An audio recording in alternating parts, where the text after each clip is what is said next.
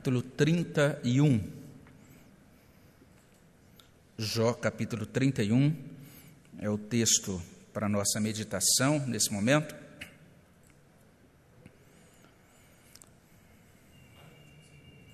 Eu farei a leitura do capítulo, peço a você que acompanhe. Nós vamos ler nesse momento o capítulo 31 do livro de Jó. E a palavra de Deus diz assim: Fiz aliança com os meus olhos como, pois, os fixaria eu numa donzela? Que porção, pois, teria eu do Deus lá de cima? E que herança do Todo-Poderoso desde as alturas? Acaso não é a perdição para o iníquo e o infortúnio para os que praticam a maldade? Ou não vê Deus os meus caminhos e não conta todos os meus passos? Se andei com falsidade e se meu pé se apressou para o engano, pese-me Deus em balanças fiéis e conhecerá a minha integridade.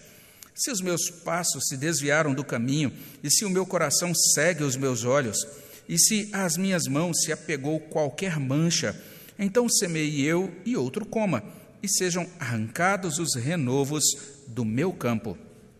Se o meu coração se deixou seduzir por causa de mulher, se andei à espreita à porta do meu próximo, então moa minha mulher para outro, e outros se encurvem sobre ela, pois seria isso um crime hediondo, delito à punição de juízes, pois seria fogo que consome até a destruição e desarraigaria toda a minha renda. Se desprezei o direito do meu servo ou da minha serva, quando eles contendiam comigo, então que faria eu quando Deus se levantasse? E inquirindo ele a causa, que lhe responderia eu? Aquele que me formou no ventre materno não os fez também a eles? Ou não é o mesmo que nos formou na madre? Se retive o que os pobres desejavam, ou fiz desfalecer os olhos da viúva. Ou se sozinho comi o meu bocado e o órfão dele não participou, porque desde a mocidade cresceu comigo como se eu lhe fora o pai, e desde o ventre de minha mãe fui o guia da viúva.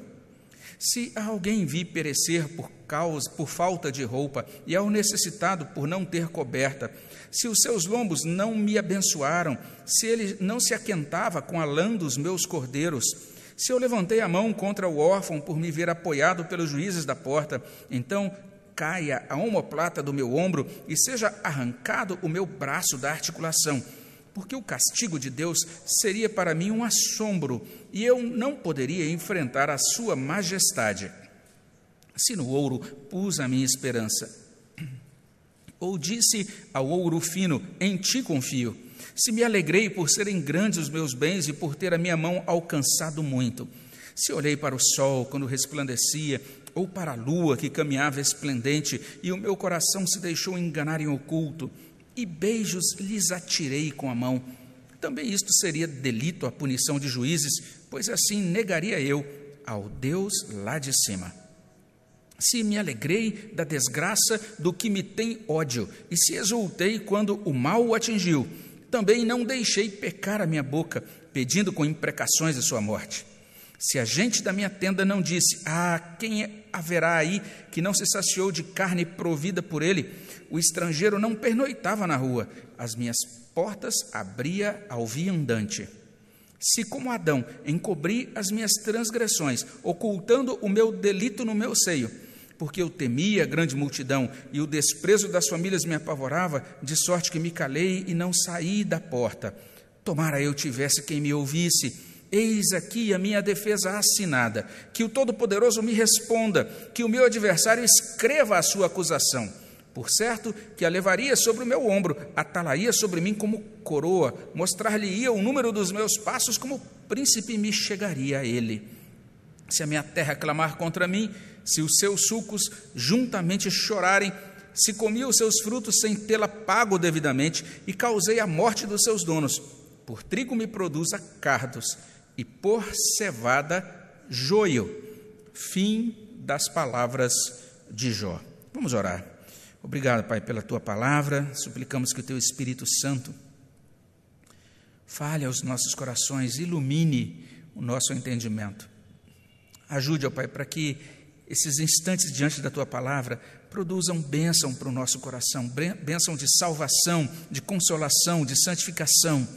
Tem misericórdia de nós, visita-nos com a tua graça. Abençoa, Senhor Deus, nesse momento o coração de todos que ouvem essa palavra. Abençoa a minha vida, Senhor Deus, me ajude, ó Pai, para que eu possa ser um mensageiro fiel dessa palavra do Senhor. É o que nós pedimos no nome de Jesus. Amém. Nesse exato momento, eu queria perguntar como é que está a sua consciência. Nós começamos o nosso culto lendo um texto que fala sobre consciência. Paulo escreve em 1 Timóteo capítulo 1, de 5 a 6, que um coração puro, uma consciência boa, uma fé sincera, essas coisas todas são fundamentais para a integridade doutrinária. E sem consciência limpa, é impossível desfrutar de saúde mental e também de saúde espiritual. De uma certa maneira, Jó está falando sobre isso nesse trigésimo primeiro capítulo do seu livro. Ele está desgastado por acusações várias dos seus amigos, ele está moído por grandes perdas pessoais, além de uma doença assustadora, como a gente tem mencionado nos sermões anteriores. Mesmo assim, Jó consegue agora fazer esse apanhado, ele consegue afirmar que ele usufrui da bênção de uma consciência limpa então a gente olha para esse livro de Jó e a gente pode dizer: que pobre homem esse tal de Jó, sofredor demais. Mas a gente pode olhar para esse livro de Jó e também pode dizer: que homem abençoado, que homem agraciado esse tal de Jó. Como a gente viu lá em 30, verso 19, Jó era, estava semelhante ao pó e à cinza. Mas agora, a gente, quando a gente olha aqui para esse capítulo 31, Jó se mostra como um homem de consciência limpa, algo extremamente precioso. A gente está chegando ao final do discurso da defesa de Jó. Os três amigos de Jó estão nesse momento diante dele, e além desses três, tem uma outra figura que a gente vai ter a oportunidade de apresentar no próximo sermão, se Deus permitir. Alguns estudiosos estão entendendo que Jó, nesse, nessa parte final, ele faz uso de uma estratégia jurídica, uma linguagem jurídica, e, de, certo, de modo muito específico, ele faz uso de um recurso chamado confissão negativa.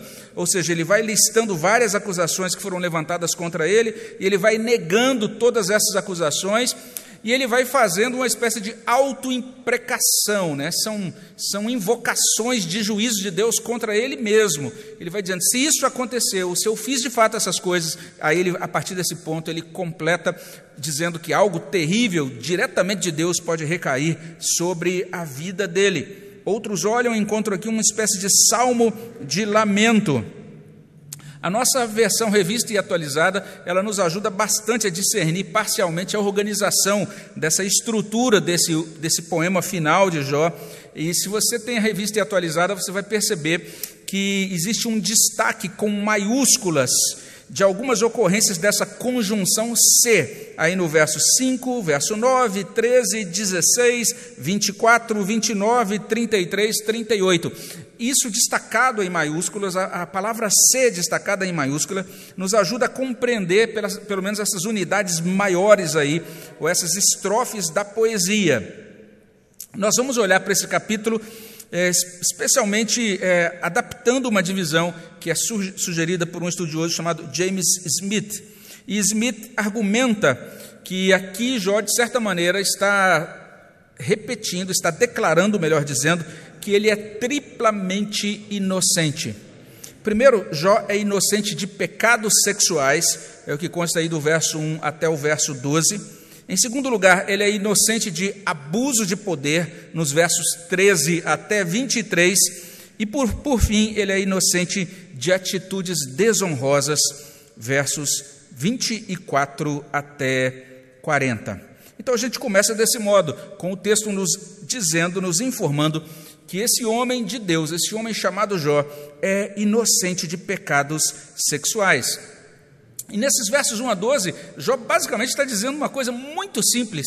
Ele está dizendo: Eu nunca adicionei, nunca tive esse ímpeto de adicionar virgens ao meu harém, e também eu nunca ambicionei, nunca desejei a mulher dos outros. Basicamente é isso que ele está tá dizendo. Ele está usando uma linguagem poética, ele vai se desdobrar né, numa série de afirmações belíssimas aqui, usando a terminologia que o Espírito Santo é, concede a ele nesse momento.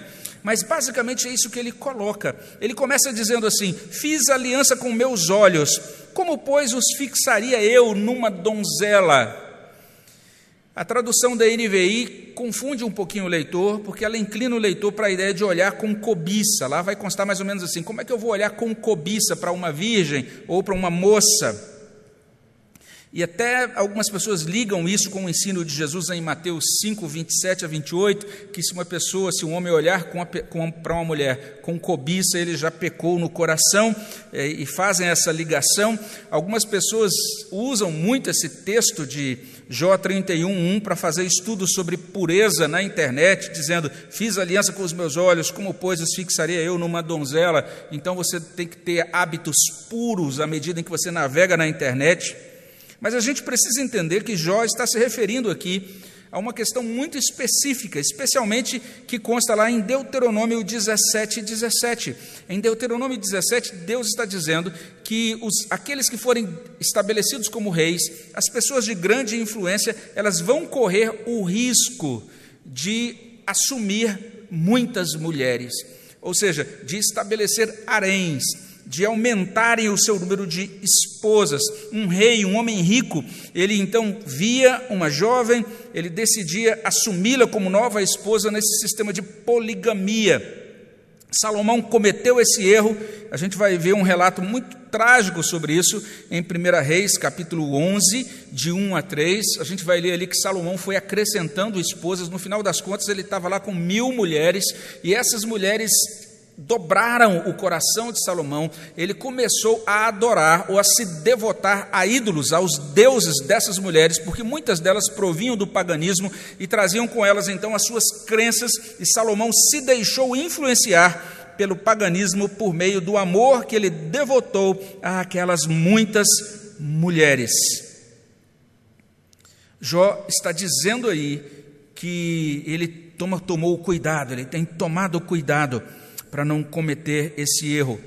Jó está dizendo aqui no início desse capítulo 31 que ele tomou cuidado para permanecer casado com apenas uma mulher.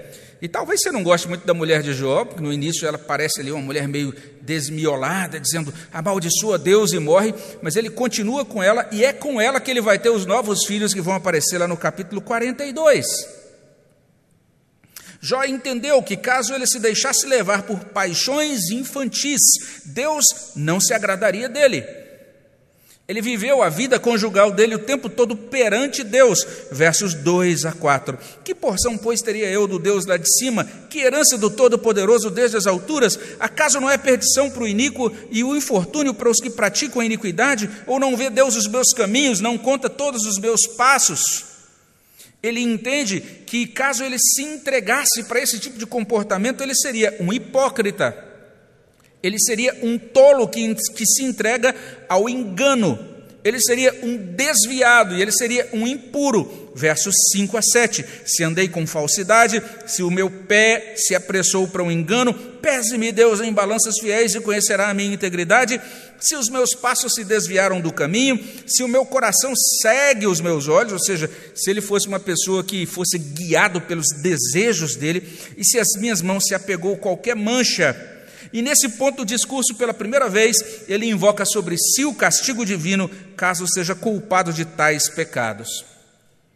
Ele remete agora para Levítico 26, 16. É um texto da aliança do Antigo Testamento dizendo isso: que aqueles que quebram o pacto com Deus, eles não terão de o direito de comer do fruto da terra que eles mesmos plantaram. Verso 8: Então semeie eu e outro coma sejam arrancados os renovos do meu campo. Jó também informa com muita solenidade que ele jamais se engraçou com a mulher do próximo. Ele vai dizer no verso 9: Se o meu coração se deixou seduzir por causa de mulher, se andei à espreita à porta do meu próximo. Ele está dizendo: Eu nunca fiz isso. Aí ele invoca um segundo castigo, ele diz: então moa minha mulher para outro, e outros se encurvem sobre ela. Ele está dizendo: se eu passei isso, é, humilhei outras pessoas assim, então eu também tenho que ser humilhado dessa mesma forma, dessa mesma maneira. Ele diz que isso seria um crime hedionda, um hediondo, delito à punição de juízes. Seria fogo que consome até destruição, desarraigaria toda a minha renda. Resumindo, Jó é inocente de pecados sexuais. Ele lidou com seus desejos, com suas pulsões, ele conviveu com sua esposa o tempo todo perante Deus. É a primeira verdade que o texto nos aponta. E depois de afirmar isso, o texto prossegue informando o seguinte: Jó também é inocente de abuso de poder. É o que a gente encontra nos versos 13 até 23. A gente precisa notar isso. Jó não deixou a sua posição, a posição de riquezas, de poder, de influência, ele não deixou que isso o impedisse de olhar para as pessoas mais pobres, as pessoas mais necessitadas e fragilizadas da sociedade. Quando ele lidava, por exemplo, com os escravos, ele respeitou as causas desses escravos, ele considerou cada um deles como gente, como ser humano que possui dignidade, porque também foi criado por Deus. Ele coloca nos versos, isso nos versos 13 até 15. Se desprezei o direito do meu servo, da minha serva, quando eles contendiam comigo, então que faria eu quando Deus se levantasse? E inquirindo ele a causa, que lhe responderia eu? Aquele que me formou do ventre materno, não os fez também a eles? Ou não é o mesmo que nos formou na madre? Além disso, Jó foi sensível ao desejo dos pobres.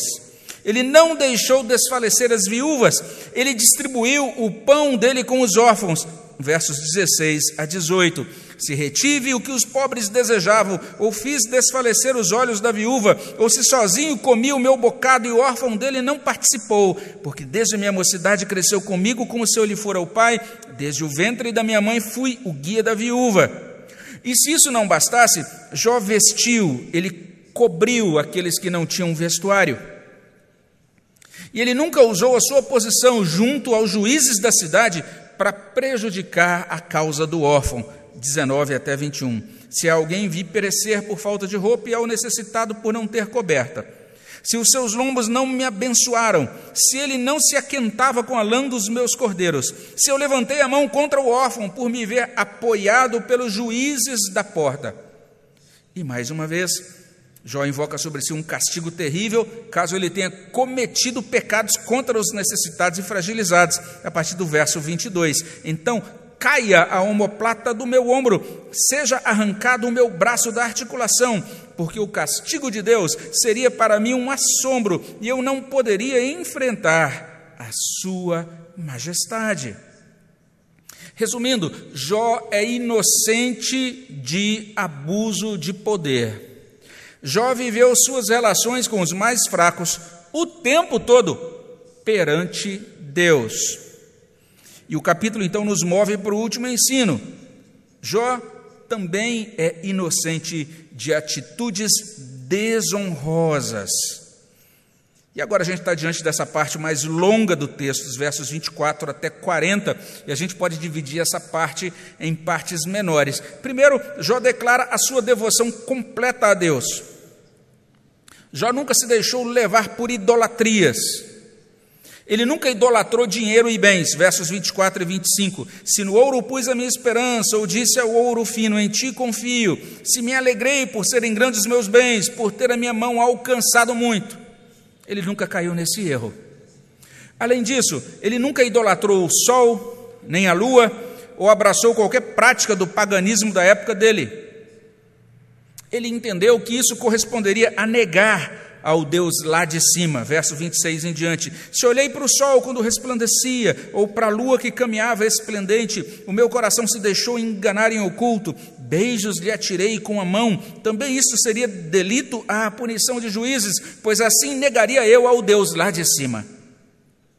Em segundo lugar, Jó declara aqui o seu respeito pelos inimigos. Ele nunca desejou o mal aos seus adversários. Ele nunca festejou a desgraça deles. Verso 29 e 30. Se me alegrei da desgraça do que me tem ódio, se exultei quando o mal o atingiu, também não deixei pecar a minha boca, pedindo com imprecações a sua morte. Em terceiro lugar, Jó está dizendo que ele demonstrou hospitalidade. Ele acolheu na casa dele pessoas de países diferentes, culturas diferentes, crenças diferentes. Versos 31 e 32. Se a gente da minha tenda não disse, ah, quem haverá aí que não se saciou de carne provida por ele? O estrangeiro não pernoitava na rua, as minhas portas abria ao viandante. Então ele fornecia alimento, ele fornecia pernoite aos estrangeiros. Quarto, Jó não agiu com hipocrisia. Ele não se escondeu de Deus como Adão se escondeu. Ele não buscou encobrir o seu pecado como Adão fez. Ele não, não agiu temendo mais os homens do que a Deus, versos 33 e 34. Se como Adão encobri as minhas transgressões, ocultando o meu delito no meu seio, porque eu temia a grande multidão e o desprezo das famílias me apavorava, de sorte que me calei e não saí da porta. Quinto, e agora alterando um pouquinho aqui a ordem do texto, Jó cuidou bem da terra que lhe foi confiada ele foi honesto também nos seus negócios. E aqui a gente tem uma outra invocação de penalidade. Ele diz no verso 38: Se a minha terra clamar contra mim, se os seus sulcos juntamente chorarem, se comi os seus frutos sem tê-la pago devidamente e causei a morte dos seus donos. E aí ele faz essa autoimprecação, não é? ele diz: Por trigo me produza cardos, por cevada joio. E sexto, agora de uma maneira figurada, Jó assina a sua defesa diante de Deus. E ele pede tanto a Deus que o responda, quanto aos amigos que registrem por escrito as acusações dele, tá aí no, deles, está aí no verso 35. Tomara eu tivesse quem me ouvisse, eis aqui a minha defesa assinada, que o Todo-Poderoso me responda, que o meu adversário escreva a sua acusação. E ele está certo de que, procedendo assim, poderia ainda se chegar a Deus com dignidade assegurada por graça, versos 36 e 37. Por certo que a levaria sobre o meu ombro, atalaria sobre mim como coroa, mostrar-lhe o número dos meus passos, como príncipe me chegaria a ele. E sétimo, e assim termina Jó a sua defesa, terminando Final do verso 40. Fim das palavras de Jó. Resumindo, Jó é inocente de atitudes desonrosas. Jó cultivou as suas devoções. Ele conviveu com pessoas de povos, culturas e crenças diferentes. Ele desempenhou as suas atividades, os seus negócios, o tempo todo perante Deus. E se ele chegou ao fim da defesa dele, a gente precisa também chegar ao fim desse sermão. E a gente começa a concluir repassando aquilo que a gente viu. Ou seja, ah, nesse capítulo a gente aprendeu: Jó é inocente de pecados sexuais, ele é inocente de abuso de poder, ele é inocente de atitudes desonrosas.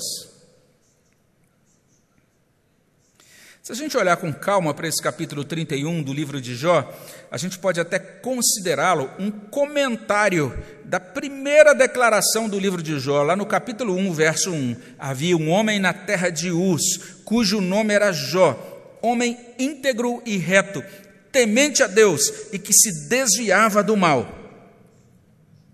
Um homem íntegro.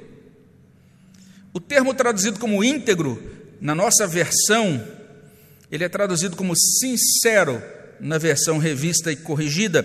Ele tem esse sentido de isento de culpa.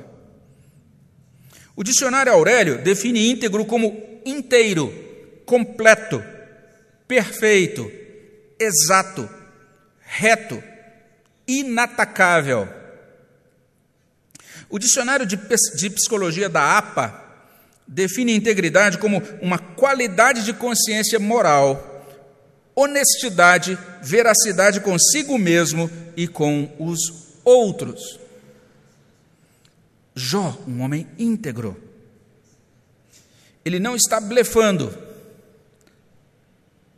Ele está se apresentando com muita solenidade, com muita sinceridade diante de Deus. Ele está assinando a sua defesa, como diz aí o verso 35. Preste atenção nisso. Deus odeia a hipocrisia. Se Jó não for quem ele diz que é, Deus conhece o coração de Jó, Deus conhece os passos dele. Se Jó está aqui simplesmente fazendo uma encenação de inocência, O livro de Jó vai terminar com Jó sendo ainda mais castigado por Deus em razão da petulância dele. Mas preste atenção: se Jó estiver dizendo a verdade, se Jó for de fato íntegro, reto, temente a Deus e que se desvia do mal, como a gente vê lá no capítulo 1, verso 5, no capítulo 1, verso 8, ou no capítulo 2, verso 3. Então, isso significa que a vida de Jó reflete todos os sentidos da palavra íntegro e da palavra integridade que a gente terminou de ver nos dicionários. Além disso, se Jó for mesmo íntegro, reto, temente a Deus, que se desvia do mal, Jó vai invalidar a tese de Satanás.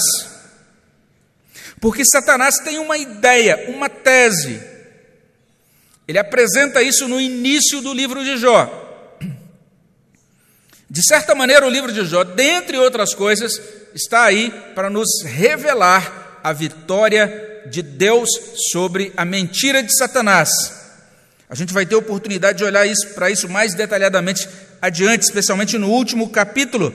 Mas Satanás menciona lá no capítulo 1, de 9 a 11, o seguinte: ele diz: nenhum ser humano consegue amar a Deus, nenhum ser humano consegue temer a Deus, a não ser que Deus dê a esse ser humano bens materiais em troca.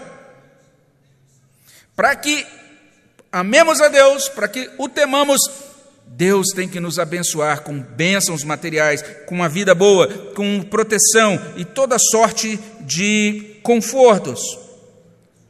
Mas tem mais uma coisa: se isso for assim, ou seja, se Jó for íntegro de verdade, então o, final, o finalzinho do livro de Jó vai mostrar Deus se manifestando com poder, vai mostrar Deus se manifestando como Deus de Jó, Deus confirmando na vida de Jó a redenção de Jó. E é exatamente isso que acontece, e a gente pode conferir isso lá no capítulo 42. Ou seja, o capítulo 42, ele vai nos ajudar a compreender que essas coisas que Jó diz aqui no capítulo 31 são verdadeiras. De fato, Jó é inocente dessas coisas. A gente vai voltar a isso um pouco adiante, em, outras, em outros sermões ainda nesse livro. E por hora basta a gente concluir com três aplicações. A gente está falando da bênção da consciência limpa. Para ter consciência limpa, a gente precisa de redenção e perdão. É impossível viver uma vida como a de Jó sem desfrutar de redenção graciosa por meio de Jesus Cristo, aplicada no nosso coração pelo poder do Espírito Santo. Ser inocente, no caso de Jó, não significa ser impecável Ainda que nós possamos ser inocentados de falsas acusações, não há como nós sermos considerados absolutamente inocentes diante do tribunal eterno de Deus, a não ser que nossa vida seja coberta pelo sangue do Cordeiro. Jó compreendeu isso, por causa disso ele oferecia holocaustos, você pode conferir em Jó capítulo 1, verso 5. E de fato, um ser humano pode ser considerado inocente dos seus pecados quando eles são cobertos pela justiça do Redentor. Davi fala sobre isso lá em Salmo 32, de 1 a 5. Ele, ele escreve assim: Bem-aventurado aquele cuja iniquidade é perdoada, cujo pecado é coberto. Bem-aventurado o homem a quem o Senhor não atribui iniquidade, em cujo espírito não há dolo. Enquanto calei os meus pecados, envelheceram os meus ossos pelos meus constantes gemidos todo dia, porque a tua mão pesava dia e noite sobre mim, o meu vigor se tornou em sequidão de estio. Confessei-te o meu pecado, a minha iniquidade não mais ocultei. Disse: Confessarei ao Senhor as minhas transgressões. E o texto termina dizendo assim: Tu perdoaste a iniquidade do meu pecado Sendo assim, eu quero convidar você a pedir perdão a Deus hoje, a deixar de tentar caminhar escondendo pecados. Nós temos de ser honestos diante de Deus, nós temos que ouvir o convite de Deus que chega até nós pela boca do apóstolo, lá em 1 João 1, 8 e 9. Se dissermos que não temos pecado nenhum, a nós mesmos nos enganamos, a verdade não está em nós. Mas se confessarmos os nossos pecados, Ele é fiel e justo para nos perdoar os pecados e nos purificar de toda injustiça. Além disso, a gente pode pensar nessa bênção da consciência limpa, entendendo o seguinte: para ter consciência limpa, nós precisamos proceder como agentes da aliança de Deus nesse mundo. Como um agente da aliança, Jó pratica os mandatos de Deus na geração dele. Ele cumpre o mandato espiritual, ele ama a Deus mais do que tudo. Porque ele ama a Deus mais do que tudo, ele consagra a sua mente e o seu corpo ao Senhor. Versos 1 a 12. Ele se afasta de toda a idolatria. Versos 24 a 28. Ele não é fingido, ele não tenta encobrir suas transgressões de Deus. Versos 33 e 34. Nós amamos a Deus mais do que tudo. Nós consagramos a Deus nossa mente e o nosso corpo. Nós nos afastamos de toda a idolatria, a idolatria do dinheiro, a idolatria das ideologias, a idolatria das falsas religiões. Nós vivemos o cristianismo sem fingimento. Observe que Jó também cumpre o mandato social. Não apenas ele cumpre o mandato espiritual, no sentido de amar a Deus sobre todas as coisas, mas ele cumpre o mandato social, no sentido de amar o seu próximo como ele ama a si mesmo. Exatamente por isso, ele trata com dignidade os seus escravos, versos 13 a 15. Ele é compassivo, ele ajuda os mais pobres, necessitados e fragilizados, versos 16 a 23. Ele não se alegra com a desgraça do seu inimigo, versos 29 e 30. Ele é, ele é generoso, ele inclusive dá carne aos imigrantes, aos estrangeiros. Versos 31 e 32. Vamos ser sinceros, nós amamos nosso próximo como a nós mesmos. Nós tratamos as pessoas com dignidade, a começar dentro da nossa casa, nossa esposa, você, esposa, o seu marido, vocês, pais, aos filhos, os filhos aos pais, nós tratamos bem os nossos parentes, os nossos amigos, os nossos vizinhos, nós demonstramos compaixão, ajudamos aos que nos pedem ajuda, fazemos algo em favor dos mais pobres e fragilizados. Mas não apenas isso. O que é que se passa dentro do nosso coração quando a gente vê uma pessoa de quem a gente não gosta se dando mal? A gente consegue demonstrar empatia a gente consegue ser generoso com as pessoas absolutamente diferentes de nós, as pessoas que são estrangeiras não apenas na geografia, mas são estrangeiras na cultura, no modo de compreender as coisas, são estrangeiras na religião. Nós vivemos o cristianismo do amor. E Jó cumpre um mandato cultural. Não apenas ele está criando empregos, ele está cuidando bem da terra que o Senhor lhe deu. Versos 38 e 40. Nós demonstramos que somos de Deus quando nós desempenhamos as nossas atividades diárias, as nossas atividades semanais. Nós contribuímos para o bom uso e a preservação do nosso bairro, da nossa cidade, do nosso planeta, do planeta em que vivemos. Para que a gente tenha consciência limpa, a gente tem que ser agente de Deus nesse mundo. Mas não é só isso. Olha só que bênção, essa bênção da consciência limpa. Para ter, para ter a consciência limpa, nós precisamos viver a vida inteira perante Deus. Perceba que em todas essas coisas, Jó está fazendo todo esse apanhado, ele está demonstrando que ele anda com Deus no mundo de Deus. Não existe para Jó uma parte da vida dele que ele considera essa é a parte espiritual, e tem essa outra parte que ele diz agora essa aqui é a minha parte da vida secular. Para Jó não tem isso. Para Jó, a vida inteira é vivida perante Deus e para a glória de Deus. Então chega de andar com Deus aos pedaços. Chega de dedicar só uma parte da vida a Deus. A minha oração é que, cobertos pela redenção do nosso Senhor Jesus Cristo, nós possamos receber graça divina, a gente possa se consagrar inteiramente a Deus hoje, que nós possamos experimentar essa transformação de Deus no nosso coração, a fim de viver essa semana que se inicia, como afirma Paulo lá em Efésios 1:4, possamos caminhar santos, irrepreensíveis e perante ele em amor. Vamos orar sobre isso. Senhor, no nome de Jesus, colocamos os nossos corações na tua presença. Pedimos que o Senhor nos abençoe, ó Pai para que possamos responder à tua palavra e que ela produza bom fruto no nosso coração. Que nós possamos nesta noite ter o nosso, a nossa consciência purificada de toda obra ruim, de toda mancha, de toda iniquidade, possamos ser lavados e purificados no sangue do nosso Senhor e que possamos, pelo poder do teu, do teu, Espírito Santo em nós, ó Pai, viver nessa semana como agentes da aliança, cumprindo, ó Deus, ouvindo esse chamado do Senhor, o mandato espiritual, que nós possamos amá-lo acima de tudo, que toda a nossa devoção seja para o Senhor.